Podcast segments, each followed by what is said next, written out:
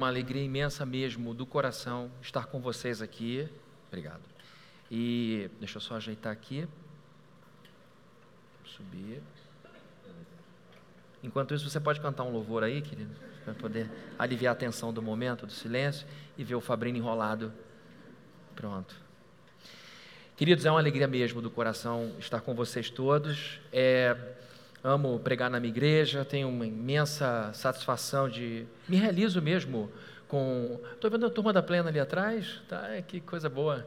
É, é uma alegria enorme estar com vocês, apesar de gostar muito de, de, de pregar na plena. Raramente aceito convite para sair da plena domingo, porque não vejo sentido da gente sair da igreja no dia mais importante em termos de movimento. Você vê a família toda ali.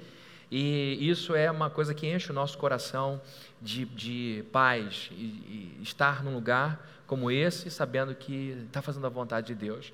Tenho muito carinho pela Rafa e pelo Felipe, um casal que a gente ama muito. Eu e Viviane, a gente tem uma ligação muito forte com vocês e admira muito o ministério. É bom demais ver a igreja cheia, ver os presbíteros aqui junto com o Felipe recebendo novos membros por transferência, por batismo, isso vai mostrando vitalidade. Acompanhei um pouco o processo de mudança e estou ouvindo já que vocês estão sendo muito abençoados com a mudança e a gente vai só celebrando as boas notícias que vão sendo passadas para a gente. Bom, sou pastor de uma igreja em Niterói, a Plena. Estamos lá há 21 anos, como você já me ouviu falar. Temos os nossos desafios aí pelos próximos 20 anos. A gente já está se preparando para uma obra grande. A gente comprou o terreno do lado para construir, mas Deus vai suprir a nossa necessidade, seja ela qual for. Bom, o Felipe pediu para eu perguntar se alguém precisa de Bíblia. Alguém precisa de Bíblia? Para hoje? A gente vai até você, leva uma Bíblia. Era isso, né, Felipe? Eu vou ler um texto que se encontra no Evangelho de João, capítulo de número 3.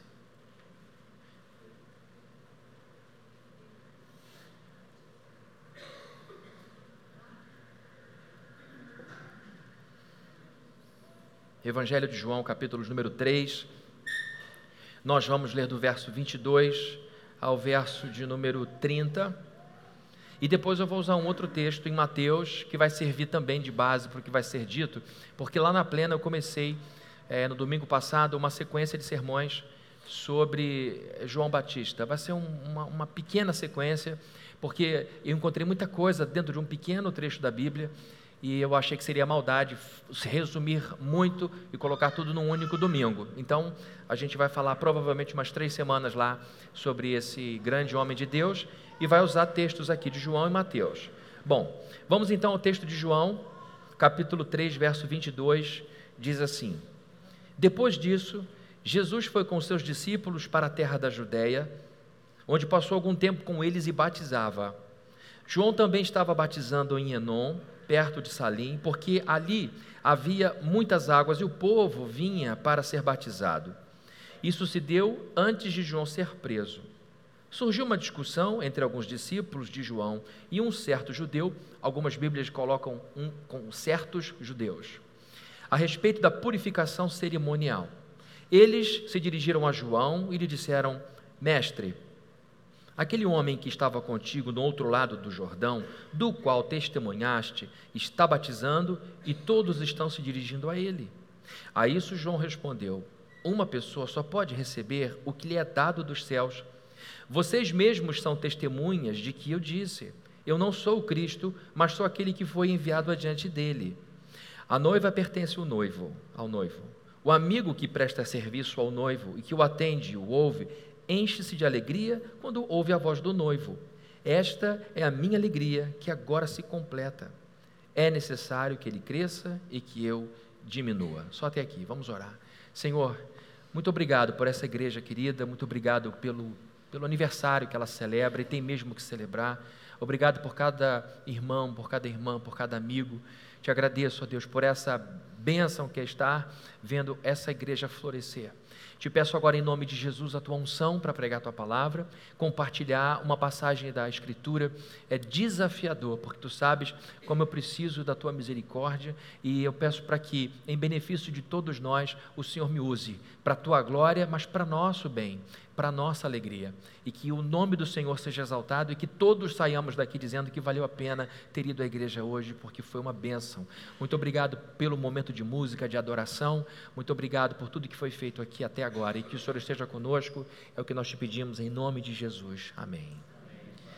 Queridos, nós vivemos num tempo em que mudanças acontecem com muita velocidade. Mudança sempre aconteceu. De ontem para hoje a gente mudou, a gente envelheceu um pouquinho. De ontem para hoje perdemos alguns fios de cabelo, de ontem para hoje perdemos muitas células, de ontem para hoje a gente ficou um pouquinho mais velho. Às vezes a gente, recebe, a gente resiste às mudanças porque são desafiadoras. Você já deve ter rejeitado alguma mudança, porque no fundo o que você não queria era sair da sua zona de conforto. Você pensou, vai dar trabalho, não sei se tenho competência, não sei se isso vai ser bom para mim, e você começou a, a enfraquecer o movimento de mudança, a desmerecer a mudança, até que você foi obrigado a mudar, e nesta mudança você cresceu, e hoje você agradece a Deus por ter mudado. Crianças resistem à mudança. Crianças não gostam, por exemplo, quando chega o período de deixar a chupeta para trás. É uma luta. Alguns têm verdadeiras batalhas, crianças que resistem muito a isso. Existe mudança quando na adolescência a pessoa descobre que tem que passar a arrumar o quarto, tem que passar, porque já na verdade começa na infância, arrumando brinquedo. Mas na adolescência as responsabilidades vão aumentando e a gente vai vendo que mudança nem sempre é bem-vinda. Tem coisa que não é boa de mudar, e tem coisa que precisa mudar. Na sociedade hoje, nós estamos vendo muitas mudanças fortes. Há um sociólogo inglês chamado Anthony Giddens. Ele fala da destradicionalização da sociedade. Ele, que não é cristão, fala que a sociedade vem sendo destradicionalizada pela hipermodernidade, pela pós-modernidade, seja o termo que você queira usar. Mas ele diz que, por exemplo, as instituições perderam a sua concretude que estava sendo vista na tradição. E o outro sociólogo já morto, o polonês Zygmunt Bauman, fala das, da sociedade líquida, do tempo líquido, do amor líquido, dos relacionamentos líquidos. Tudo isso para dizer, dizerem os dois a mesma coisa. Vivemos num tempo em que a fixidez acabou. Ninguém é, todo mundo está. A gente vê adolescentes numa festa estando performando como homem e estando performando como mulher, sem crise nenhuma. Porque hoje vivemos um tempo de pouca rigidez a tradição está sendo esvaziada, a importância da tradição está sendo esvaziada. E o problema é que a tradição nos protege da imprevisibilidade. A tradição é algo que é repetido, que é perpetuado e que diz como as coisas vão ser. Então a tradição traz uma segurança. A gente sempre fez desse jeito, a gente sempre fez culto dessa forma, a gente sempre foi comprar almoço nesse horário. E quando as coisas começam a ser destradicionalizadas, a gente se sente inseguro, porque não sabe o que vai acontecer. E o Giddens fala então das três grandes áreas de destradicionalização: a família, a religião e a sexualidade. Isso está mexendo conosco. Nós estamos desesperados porque a coisa muda com muita velocidade. Há pouco mais de 20 anos entra na nossa vida a internet, que aproxima muita gente, o que é bom, traz conhecimento para dentro de casa, você assiste uma aula de Harvard no seu quarto, mas também aproxima pessoas diferentes e gera muito atrito, muito conflito. Então nós estamos hoje vivendo um tempo em que rapidamente o que sempre foi para nós tradicionalmente estabelecido é questionado sem a menor cerimônia. E a gente se sente inseguro, sentimento de desamparo prevalece, o número de suicídios só cresce. A gente está vivendo um tempo de insegurança existencial, porque o que sempre foi certo agora é relativizado e às vezes descartado. Então a gente vive num tempo, por exemplo, destradicionalizado, em que nós, pai e mãe de filhos pequenos, eu não mais, porque o meu filho mais novo tem 21 anos, mas é, nós vivemos num tempo em, de muita dificuldade, porque na minha geração fomos criados ainda numa sociedade tradicional. Levamos o nosso filhinho pequeno para a escola e ele volta para casa dizendo: Pai, tem uma amiga minha na sala que agora quer ser chamada de Paulo. E a gente tem que chamar de Paulo. E os pais ficam sem saber como agir. Porque na sua cabeça, a educação ainda é tradicional, mas na sua vizinhança, a sociedade é destradicionalizada. As coisas estão mudando. Nós estamos resistindo, os protestos surgem, tem muita resistência, existem exageros de todos os lados. Com o tempo, a gente vai encontrar o caminho do meio. Então, a gente sabe que tudo muda nessa vida. Mas existe uma coisa só que jamais pode mudar na vida do cristão. Existe uma coisa que precisa ser fixa ao longo de toda a história humana. E o que é? é a posição correta de Jesus Cristo sobre nossa vida. Mude o que mudar. Mude o que mudar. A única coisa que de fato não pode ser mudada, e isso em nosso próprio benefício, é a posição de Jesus Cristo em nossa vida. De onde eu estou tirando isso? Da vida de João Batista. João Batista era alguém que sabia se colocar no lugar certo. Ele sabia qual era a sua posição geográfica, espiritualmente falando. Ele sabia quais eram suas coordenadas existenciais. E o texto que a gente leu vai nos dar base para um outro que eu vou ler para você. Você pode acompanhar é, essa leitura é, do texto de Mateus, capítulo 3, verso 11, que diz assim: Eu os batizo com água para arrependimento, mas depois de mim vem alguém mais poderoso do que eu, tanto que não sou digno nem de lavar as suas sandálias. Ele batizará com o Espírito Santo e com fogo. João está surgindo num cenário de sequidão espiritual. Quem conhece um pouco de Antigo Testamento e Novo sabe que entre Malaquias, o último livro do, do Antigo Testamento, e Mateus, o novo livro, o primeiro livro do Novo Testamento, existe um período chamado de silêncio profético, que durou 400 anos quase o mesmo tempo que temos de descobrimento do Brasil. É um tempo muito grande para um povo acostumado aos profetas. É como a gente ficar muito tempo sem ganhar uma Copa do Mundo. Dá um mal-estar, tem alguma coisa errada. O Brasil tem a obrigação de ganhar uma Copa do Mundo. Então estamos falando de um povo acostumado com o profeta e Deus simplesmente seca a fonte. 400 anos depois, vem um sacerdote, porque ele era filho de sacerdote, e começa a trabalhar o lado profético. O sacerdote é a voz do povo para Deus, o profeta é a voz de Deus para o povo. Assim diz o Senhor. E ele começa a falar, e o povo começa a acatar. E as mensagens dele eram duríssimas. E ele vai ganhando importância, porque havia uma demanda reprimida, havia um desejo gigante por ouvir a voz de Deus, e ali eles estavam diante de um sujeito ungido estavam diante de um sujeito corajoso que dizia para Herodes: Olha, o que você faz na nossa terra é blasfêmia. A gente vive num lugar em que Moisés, o nosso grande legislador, teve que tirar o sapato para não macular o piso. Isso aqui é Terra Santa. E a maneira como você vive em adultério com a sua cunhada está errado. Isso é uma blasfêmia. Ele falava isso em todas as redes sociais. Todo mundo sabia. Ele não escondia. Era corajoso, não temia a morte, era fiel a Deus. E o que acontece? As multidões vão chegando, as pessoas vão vindo. E o cara morava mal, ele morava longe. O povo tinha que pegar oito condições, não tinha lugar para estacionar carro. E o povo ia, o povo ia. E chegava para ouvir raça de víboras. Que coisa, né? E lá ele encantava as pessoas. E crescia, crescia, crescia, até que Jesus chega. Quando Jesus chega, chega sem pedigree João tinha pedigree, ele era filho de Zacarias. Ele era sacerdote, Jesus era filho de um carpinteiro. Jesus fazia móvel. Olha, a sua estante vai ficar em 8 mil reais porque eu vou usar mogno africano. Vai ficar muito mal, porque mogno africano é caro demais. É, essa cadeira aqui eu dou um desconto. Era essa a vida de Jesus. E aí entra Jesus como rabino. Como assim? Não estudou para ser rabino, não frequentou rabinato nenhum. E ele começa a abrir a boca e todo mundo fica surpreso. Ele não é o filho de José e Maria? Ele, ele não é carpinteiro? De onde vem esse conhecimento? De onde vem esse domínio, essa fluência, essa profundidade? E aí Jesus começa a crescer, começa a crescer, até que os discípulos do grande João começam a ficar preocupados. E vão a João e dizem seguinte: João, olha só, teu primo te sabotou. Na minha Bíblia está tudo isso, a Bíblia Fabrini atualizada. Olha só, o Senhor falou dele, o Senhor deu espaço, deu microfone, fez campanha com ele, falou: ele é o cara. Agora está todo mundo indo atrás dele. Você enrolou a gente, a nossa igreja está diminuindo e ele está crescendo. Aí João mostra a sua noção de tempo e espaço. Chama os seus alunos e esclarece mais uma vez e diz: Olha, eu disse há muito tempo eu não sou Ele. Eu não sou o Messias. Eu sou poderoso, sou, porque Ele era.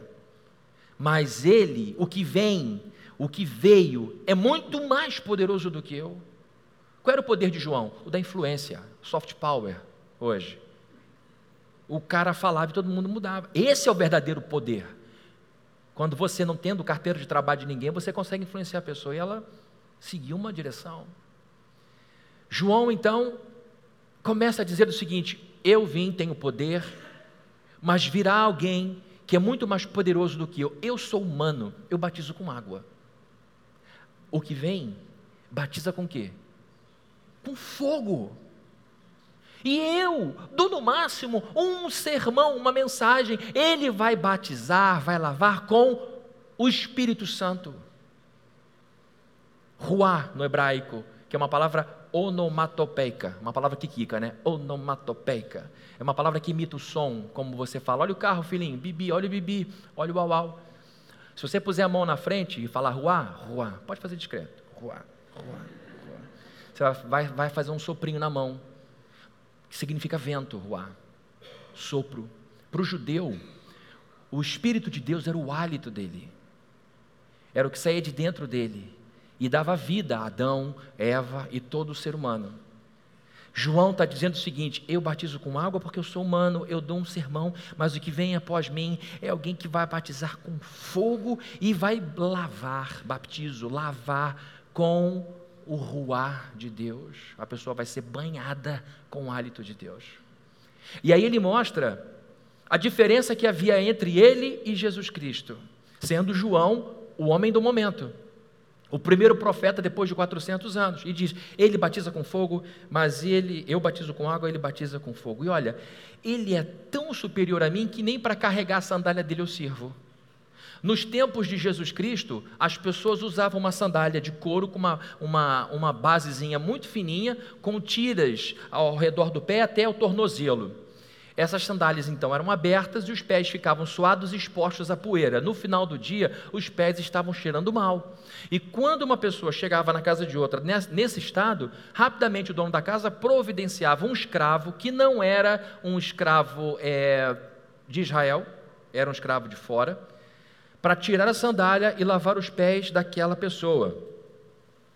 E aí depois elas se sentavam para comer. Gente, naquela época a mesa não era como a nossa, que a gente senta em cadeira. Eram mesas muito baixinhas, de 30 centímetros, no máximo 40. As pessoas se reclinavam, semi-deitadas, apoiadas com o braço, com o rosto muito perto do pé do outro. Então você imagina ter uma refeição sem ninguém lavar o pé com o pé perto de você. É um desconforto. Então as pessoas tinham seus pés lavados por uma questão de ah, é, acolhimento e também de higiene. Esse era o protocolo básico. E quem é que fazia esse trabalho? Um escravo. Não podia ser um membro da família, filho, vai lá lavar o pé de fulano. Não tinha isso. Era um escravo de outra nação. A, a reverência de João Batista a Jesus Cristo era tão grande que ele diz o seguinte: nem para ser escravo eu sirvo porque se ele está dizendo que não pode carregar sandália, uma parte da roupa dele, quanto mais tocar nele. João não está exagerado. A gente às vezes exagera, estou morrendo de fome, estou morrendo de dor de cabeça, estou morrendo disso. A gente usa esses exageros para intensificar a nossa necessidade. João está dizendo que a diferença entre os dois é tão grande que nem para carregar sandália dessa pessoa ele serve. Aqui eu estou reforçando a importância da gente ter em mente que, embora este mundo nos force a mudar muitas vezes, esse mundo não pode nos forçar a mudar a nossa posição diante de Jesus Cristo. Eu quero fazer uma comparação simples, lá em João capítulo 13, de 3 a 5. A Bíblia, vou contar a história para a gente ganhar tempo aqui. Era uma quinta-feira à noite. Jesus estava para ter a última refeição com seus discípulos. No dia seguinte ele seria julgado e crucificado.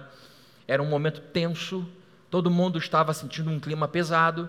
E Jesus pede para improvisarem no terraço de uma casa uma ceia para o grupo dele. Era um grupo razoavelmente grande. Tudo foi arranjado, menos uma coisa: a pessoa que lavaria o pé dos discípulos e de Jesus. A mesa foi posta, bastante pão árabe, muita geleia de damasco, suco de laranja, leite de cabra. Essa é a dieta na minha cabeça de um judeu daquela época e todos esperando o rabino dar graças para começar a refeição. E o rabino parado na maior calma, mexendo na barba, que os homens tinham que ter barba na época, é, e ninguém estava entendendo a demora. E Jesus espera mais um pouco, esse silêncio constrangedor aqui. Aí Jesus levanta, vai num canto, troca de roupa, volta vestido como um escravo. Aquilo foi um choque. E todo mundo com o pé encardido, com as unhas pretas, fedidos. Jesus então começa a lavar o pé de um, e o constrangimento foi mega. Foram vários constrangimentos. Primeiro, ele não tem que fazer isso. Segundo, eu deveria ter feito e não fiz. E aí ele vai lavando o pé de um, o pé de outro, e não só lava, enxuga, limpa as unhas, faz aquilo tudo. Tira a sandália, até que ele chega em Pedro. Pedro cruza os braços, na minha Bíblia está dizendo que ele cruzou os braços. Olhou para Jesus e falou: meus, meus pés não. E aí Jesus falou: tudo bem, então você tem que procurar outro rabino, outro grupo, porque para estar comigo tem que ter espírito de escravidão, de, de servo. Senão você não tem parte. Aí, então, não, não, não. Eu não vou procurar outro rabino. Então lava tudo. Falou, não, Pedro, não vou te dar banho, eu vou só lavar teu pé. Vou lavar teu pé, está muito grande. E ele lava o pé de Pedro, os pés de Pedro. Aqui está um grupo de gente que estudou teologia com Jesus profundamente. Tem gente que diz, pastor, não precisa estudar porque os discípulos não estudaram. É, falam isso porque não estudaram a Bíblia. Porque o que eles fizeram foi um grande seminário. Naquela época, a, a, criança era dada, o jovem era dado, o homem, na verdade, depois de bar mitzvah, ele se tornava filho da lei, ele então se tornava responsável por sua vida, era visto como adulto, as mulheres eram consideradas mulheres a partir da primeira menstruação, então era tudo muito precoce aos nossos olhos pós-modernos, mas era o padrão da época. Então eram homens, que para nós hoje seriam adolescentes, é, passando ali aquele momento de constrangimento, tiveram três anos de aula com Jesus. E gente, imagina Jesus dando um curso aqui na Igreja Presbiteriana Raízes. Eu ia sumir de Niterói. Cadê a Fabrício? Está lá, lá no Flamengo, tendo aula com Jesus Cristo. Três anos de aula. E o Senhor, então, no final do ato de lava-pés, pergunta: Vocês entenderam o que eu acabei de fazer? Isso é um resumo de tudo que eu ensinei para vocês. Façam assim uns com os outros. De um lado está um grupo que esteve com Jesus por três anos, reprovados. Do outro lado está João Batista, que nunca teve uma semana de conferência com ele, dizendo: Eu não sirvo nem para segurar a sandália dele. Esse é João, o homem que nos ensina que tudo pode mudar, menos a nossa posição diante do Senhor. Deixa eu falar rapidamente aqui de uma coisa que eu acho que é importante, que foi é, muito, muito marcante para a minha vida ter lido o que li. Eu li de um historiador e crítico social chamado Christopher Lash. Ele já faleceu e escreveu na década de 1980 um livro importante, A Cultura do Narcisismo. E ele mostra ao longo do século XX como que a coisa mudou. Na primeira metade do século XX, a sociedade vivia sob influência da religião, portanto, vivia num ambiente religioso, sociedade ocidental. Nesse primeiro meio de século, as pessoas tinham como referência padres e pastores que davam às pessoas direcionamento rumo a Deus para que as pessoas buscassem fora de si, na religião, na, na religação, no divino, no outro, direção para a vida, propósito para a vida, conforto na dor. Com o desenvolvimento no início do século da psicanálise, ciência criada por um médico neurologista austríaco chamado Sigmund Freud, ele notou que parte das doenças que ele tratava tinham como causa, segundo a psicanálise, o tratamento pela audição, pela fala, é, o que adoecia as pessoas era algo não de ordem física, mas de ordem psíquica. E ele percebeu que os entortamentos da alma eram fruto da moral cristã. Então ele bateu muito no cristianismo, porque a sublimação exagerada em nome de Cristo entortou, empenou a alma de algumas pessoas. Estou fazendo tudo muito simples para a gente entender. E aí o caminho da psicanálise, segundo o Leste, foi no século XX o seguinte: se é a religião cristã que entorta, empena, quebra a alma humana, a cura está na libertação dessa religiosidade. Então a psicanálise foi desenvolvida nesse processo de divórcio, afastamento, ojeriza e crítica ao cristianismo. E a segunda metade do século XX, segundo esse escritor, é marcada não mais por um ambiente religioso, mas um ambiente terapêutico. Olha a diferença, como isso é importante. No ambiente terapêutico, eu não vou mais em busca de Deus, eu não vou para fora, eu vou para dentro, e Deus tem que mergulhar em mim. E aí ele começa a apontar nesta sociedade de cultura terapêutica o nascimento de uma forte ênfase narcisista. Por acaso ele estava errado? O que são as redes sociais, na maior parte das vezes? Vitrines.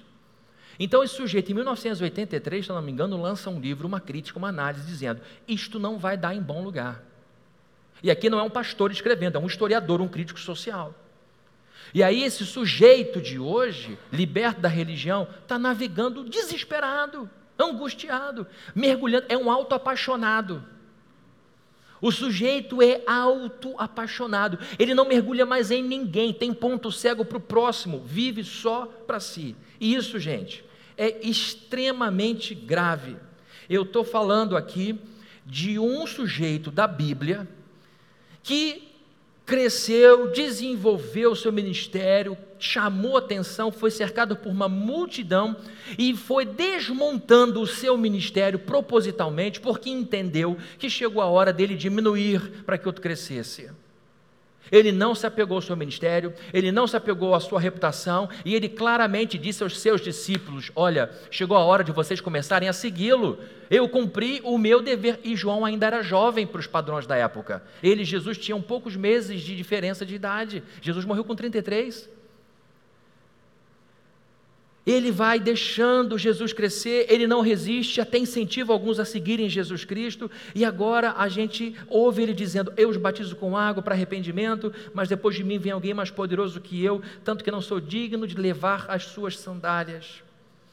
Ele é muito superior a mim. E eu falei do Christopher Lash, que diz que hoje a gente vive numa sociedade terapêutica. Sabe qual é o problema? É quando a sociedade terapêutica entra na igreja. E a gente começa a ter uma relação com Jesus Cristo disfuncional. Você sabe o que é uma família disfuncional? Um casal disfuncional pode ser visto quando, por exemplo, depois de alguns anos de casamento, a mulher resolve parar na vida, se ancora e diz: Eu não vou mais crescer, não vou mais desenvolver, eu parei. O marido então começa a cuidar dela e ela deixa de ser esposa para se tornar uma filha. E ela então funciona como uma filha, ele é cuidadoso, vai dando a ela atenção, o que ele acha que é preciso, só que ele vai perdendo aos poucos o interesse sexual por ela, porque ele não tem interesse sexual em filha, em filho. E isso é perigosíssimo para o casamento. Um casamento disfuncional se dá também no caminho inverso, quando o sujeito para, ancora e diz: "Tá bom para mim, não quero mais", e a esposa fica lá, fulano, Aqui, ó, nos classificados, tem emprego aqui, tem emprego aqui, tem emprego aqui. Seja lavou, faz essa barba, vai cuidar do carro, por favor, ajuda isso aqui, conserta esse negócio, ajusta. E ele vira um garoto para ela, ela se está casada com um filho. Ela também vai perder a admiração por ele, e mulher precisa admirar seu marido para continuar tendo atração sexual por ele. Conhece uma família disfuncional? Filhos funcionam como pais e pais como filhos. São crianças hiperestimuladas. A criança não pode se sentir entediada em momento nenhum. No momento em que ela faz um beijo, já entra um celular, um tablet, um palhaço, um animador, alguma coisa. E a criança precisa estar sempre no espírito da Disneyland, precisa estar sempre no espírito de contentamento, porque ela não pode ser frustrada. E aí você cria um pequeno imperador de sete anos, uma pequena imperatriz de nove. E aí, quando esse imperador se torna um imperador adolescente, ele vai para a escola. Aí chega com 12 anos de idade, 13 anos de idade, na escola, em aula de matemática. Dona Maria Pereira dando aula para 50 imperadores e imperatrizes. Que não sabem ouvir, não. Que não tem limite. Que fazem os pais assistirem televisão no tablet enquanto ele sozinho reina em frente a uma televisão de 29 polegadas. É, 29 é até pequena hoje em dia, 50 polegadas. Pelo amor de Deus, 29. É. Pensa grande, gente. Criança está em casa, na sala, naquela mega televisão, brinquedo espalhado para tudo que é lado. Ela com tablet, televisão, bola, carrinho. Chegam os convidados dos pais, a criança nem levanta a cabeça. Oi, fulano, fala oi para o tio. A criança lá, e, ó, distraída. Não, não, é mal educada mesmo a criança. E aí as pessoas vão fazer o quê? Ó, vamos jantar, depois a gente vê uma coisa no Netflix. Mas o imperador está vendo o Cartoon Network. Aí os pais vão para o quarto de hóspedes, todos os, os, os dois casais vendo um tablet. Bota mais alto que eu não estou ouvindo, por favor. O que, que ele disse aqui? Não consigo ler a legenda. A criança não pode ser importunada. É um mini imperador. Ele vai para aula de matemática, Dona Maria José já mudou o nome. Dona Maria José dando aula, ela já está por aqui, 20 anos de magistério, e ela dá aula numa escola cara, mensalidade de 3.500 reais, até que ela não suporta 50 imperadores gritando, ela diz, cala a boca, chega, Dois dias depois está o pai do imperador lá. Eu pago 3.500 reais para meu filho estudar, não para ouvir esse tipo de ordem. Queridos, o sujeito não dá conta de um, quer que Dona Maria José cuide de 50. Isso é maldade com a escola. Isso é uma família disfuncional. Antigamente, na minha época, é a gente que corria atrás do amor do pai e da mãe. Agora são os pais que correm atrás do amor do filho. Está tá invertendo. O que eu quero dizer é que dá para viver numa família disfuncional. Eu conheço casamentos disfuncionais. Mulheres que humilham seus maridos publicamente e estão casados mulheres que não têm o mínimo respeito por seus maridos e vice-versa. Conheço famílias que têm total, é, a, total acomodação à, à, à disfuncionalidade, mas vive mal. O que eu quero dizer é que se a gente permitir que a, o ambiente terapêutico entre na igreja, na sua espiritualidade, você vai exigir que Jesus carregue as suas sandálias. Eu vou exigir que Jesus atenda as minhas demandas. Uma crítica que eu sempre faço na plena a essas campanhas de sete semanas, de 21 semanas. Sabe o que no fundo isso significa? O Senhor tem sete semanas para me abençoar. Bota um relógio aí digital, um Apple Watch no seu braço, porque eu vou te dar sete semanas. Eu vou fazer a minha parte. Eu vou jejuar, não vou xingar, não vou ficar bravo no trânsito, não vou brigar com os meus filhos. Vou ser um anjo em sete semanas. Eu espero que no final das sete semanas minha bênção chegue. Não chegou. Vou te dar mais uma chance. Vamos para 21 semanas. E você vai esticando a coisa. O que você está colocando é uma agenda na mão de Deus. E ele deixa de ser o Deus de Isaías, que tem caminhos mais altos que os nossos, pensamentos mais altos que os nossos. Por quê? Porque, como sociedade terapêutica, a gente é autoapaixonado. E aí, sabe qual é o problema? É transferir para Jesus Cristo a figura do terapeuta. A pessoa entende o tempo todo Jesus. Vamos botar o Fabrini no exemplo. Fabrini, Jesus falando comigo, eu não posso dizer a você o que você tem que fazer, você que tem que descobrir. Eu transfiro para Jesus a figura do terapeuta e eu ouço ele dizendo: Fabrini, eu não posso, como teu terapeuta, interferir nas tuas escolhas. Fabrini, como teu terapeuta, eu não posso diminuir sua autonomia. Os terapeutas aqui presentes, olhem para mim, por favor. Eu sei que é assim que você tem que trabalhar com o seu cliente. Você quer uma pessoa adulta, autônoma, corajosa para tomar decisão e seguir com a vida. Eu entendo, é perfeito. É esse o caminho do terapeuta com o seu paciente. Mas nós, como cristãos, não podemos transferir para Jesus a figura do terapeuta, porque terapeuta é, é uma coisa, não é guru. Mas Jesus Cristo é Deus. O que eu estou querendo dizer é que João, mesmo sendo primo de Jesus Cristo, nunca chegou para as pessoas dizendo: Nós somos primos, nossas mães são coladíssimas. Quando Maria, a mãe dele, soube que estava grávida, foi lá em casa e quando ela chegou, eu mexi na barriga de mamãe. Mamãe falou: Que coisa linda, a que devo a honra da visita da mãe do meu Senhor. Que, aliás, é uma colocação extraordinária. Maria era idosa, perdão, a Isabel era idosa, não podia ter mais filho. E quando ela vai ao encontro da mais nova, numa sociedade de honra, ela diz para a mais nova: A que devo a honra de ser visitada pela mãe do meu Salvador, do meu Senhor. E aí vê João dizendo: Eu não sou digno de carregar a sandália dele. De onde vem a humildade de João Batista? Da mãe e do pai, da criação que ele teve. Ele foi bem criado, foi bem doutrinado. Ouviu dizendo: Você é um profeta, meu filho, que vai falar em nome de alguém, vai na frente de alguém. E agora a gente vê João dizendo: Ele é maior do que eu. Não vê ele falando Maria e Isabel, as duas eram amicíssimas. Olha, eu chamo ele de JC e ele me chama de JB. A gente é super, a gente é super colado. Na hora do batismo, JB olha para JC e diz: está errado isso. Eu sou até mais velho que você, mas eu estou me sentindo inadequado porque o Senhor é o cordeiro que tira o pecado do mundo. Como eu vou te batizar? João manteve isto a vida inteira na mente dele. E é isso que tem que estar na nossa. Nós nunca deixaremos de ser servos e servas. Jesus é rei a gente não pode brincar com isto, porque se isso se quebra, tudo quebra. Tudo quebra.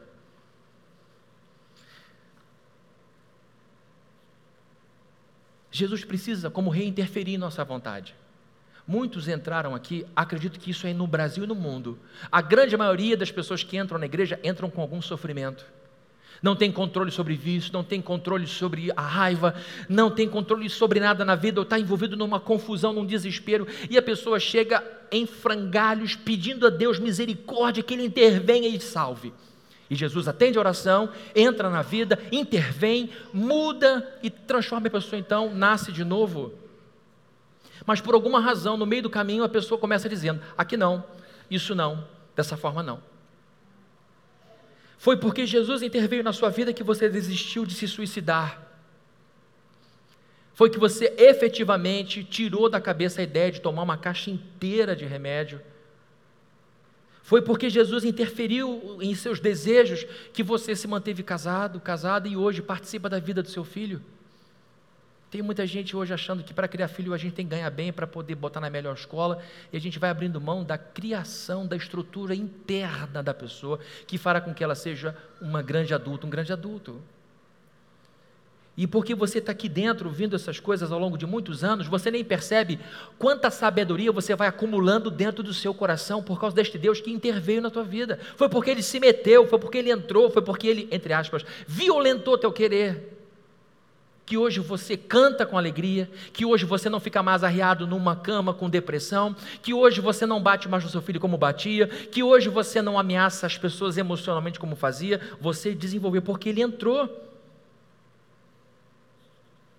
E gente, se ele não entrar para mexer com tudo, se ele não intervier com força, a gente vai voltar para o lugar onde a gente estava. Muito provavelmente, você já deve ter tido a experiência de viver um tempo sem ler Bíblia, sem vir à igreja, afastado. Tua vida melhorou ou piorou? Não precisa levantar a mão, não. Costuma piorar. Tem um monte de gente aí falando que é melhor viver fora da igreja. Não conheci ainda um santo cheio do Espírito Santo que abriu mão da comunhão com os santos vivendo sozinho. Então, queridos, se Jesus deixar de ser rei, se a gente deixar de ser servo, se deixar de funcionar desse jeito, se você for do tipo de pessoa, eu fico nessa igreja até o momento que ele me abençoar, se eu perceber que nada está acontecendo, eu saio daqui, vou procurar outra igreja, vou procurar outro lugar, você vai voltar para aquele lugar de onde saiu. E de onde você saiu? Provavelmente você vai voltar ao descontrole no álcool.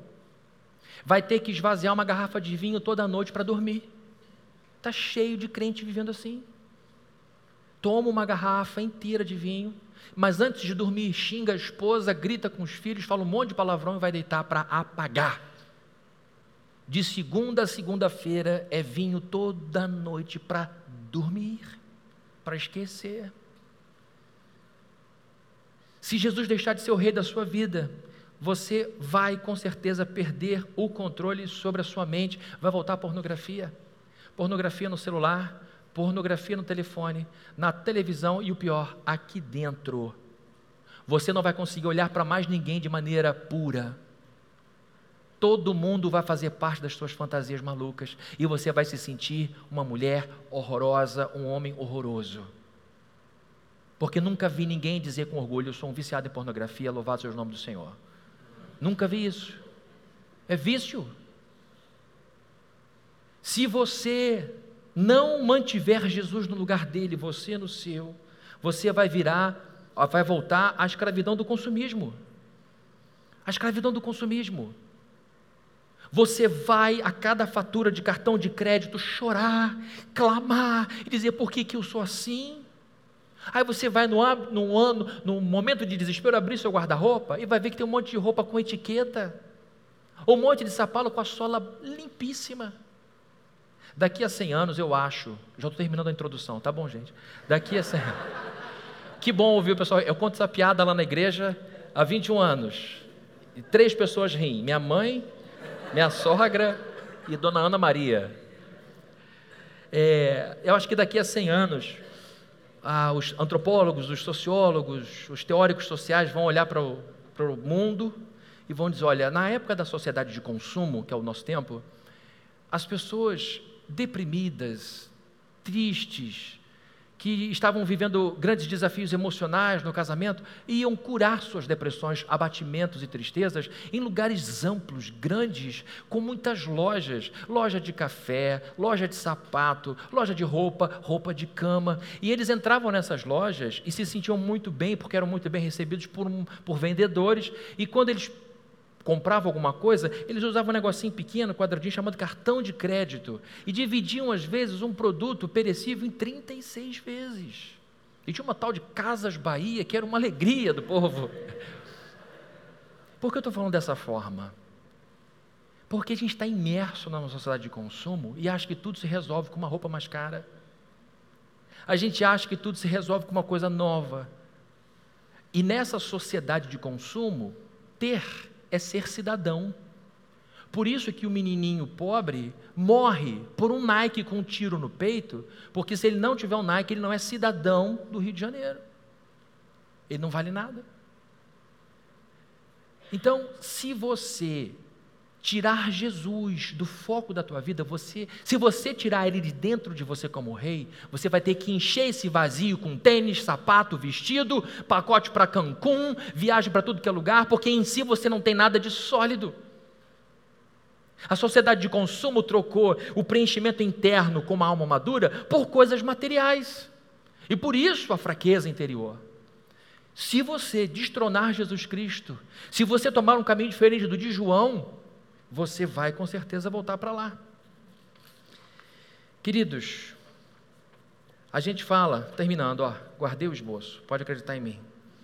O perigo é que o esboço está aqui dentro, né? Em teologia sistemática, a gente fala que Jesus tem três ofícios, que são os três grandes ofícios do Antigo Testamento: o ofício de sacerdote, o ofício de profeta e o ofício de rei. João Batista foi sacerdote e profeta, Davi foi rei e profético também alguns salmos. Jesus Cristo é o único homem que ocupou os três ofícios. Para muitos, Jesus é o sacerdote, é a nossa voz para Deus. Senhor, interceda por mim junto ao Pai. Hebreus fala isso direto. Para nós, Jesus é o profeta de Deus, é a boca de Deus para mim. O que Jesus falar para mim vai ser decretado, eu vou vencer essa semana, eu fecho esse negócio. Mas para muitos, o senhorio de Cristo acabou. Jesus não manda mais em nada, ele dá sugestão. Ele dá sugestão. É como alguns pais estão criando seus filhos, dando sugestão. Criança precisa de hierarquia para organizar sua vida psíquica. Criança precisa saber que em casa ela não manda, porque um dia ela vai ter uma casa para mandar. E quando ela não tiver coragem, com, quando ela não tiver condição de governar sua própria casa, ela vai dizer: Meus pais não me prepararam para a vida. Eu não sei como dizer não para esse garoto de 8 anos de idade. Como assim? Nós precisamos entender que existe uma hierarquia espiritual que não pode ser mudada nesse mundo líquido pós-moderno, onde nada é, tudo está. Você precisa dizer: Eu sou serva de Jesus Cristo, eu sou servo de Jesus, e Ele jamais deixará de ser o meu rei. Amém? Vamos orar?